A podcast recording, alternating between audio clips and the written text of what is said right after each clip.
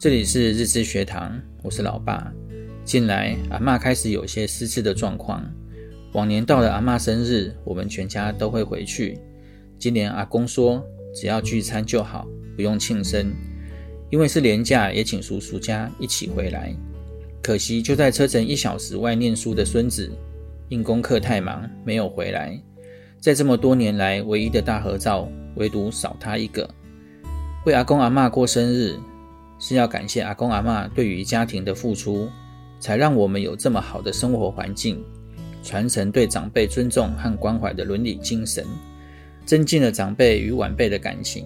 生命是父母给的，数年辛勤喂养非常不容易，那就应该孝敬他们，让他们感受到被关注。其实生日就意味着年龄的增长，年龄的增长往往也意味着慢慢走向衰老。问时间如何往后推移，在这个特别的日子，我们一定会回到你们身边，因为你们一直在我们心中。以前一般只有小孩和长辈才过生日，科学研究告诉我们，孩子将会通过庆生仪式来分辨到底长大了没有。他们对身体的成长没有明显的感觉，但每年一次的庆生仪式会让他们真正意识到自己长大了。而长辈们也透过生日的庆祝，感知自己存在的价值，并没有因为年老而被遗忘。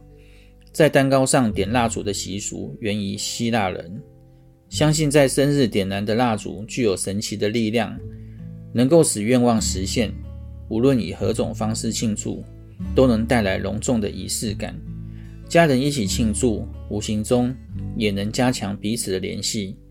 每次都由 AN。做几道阿公阿妈爱吃的菜，让他们吃得开怀大笑。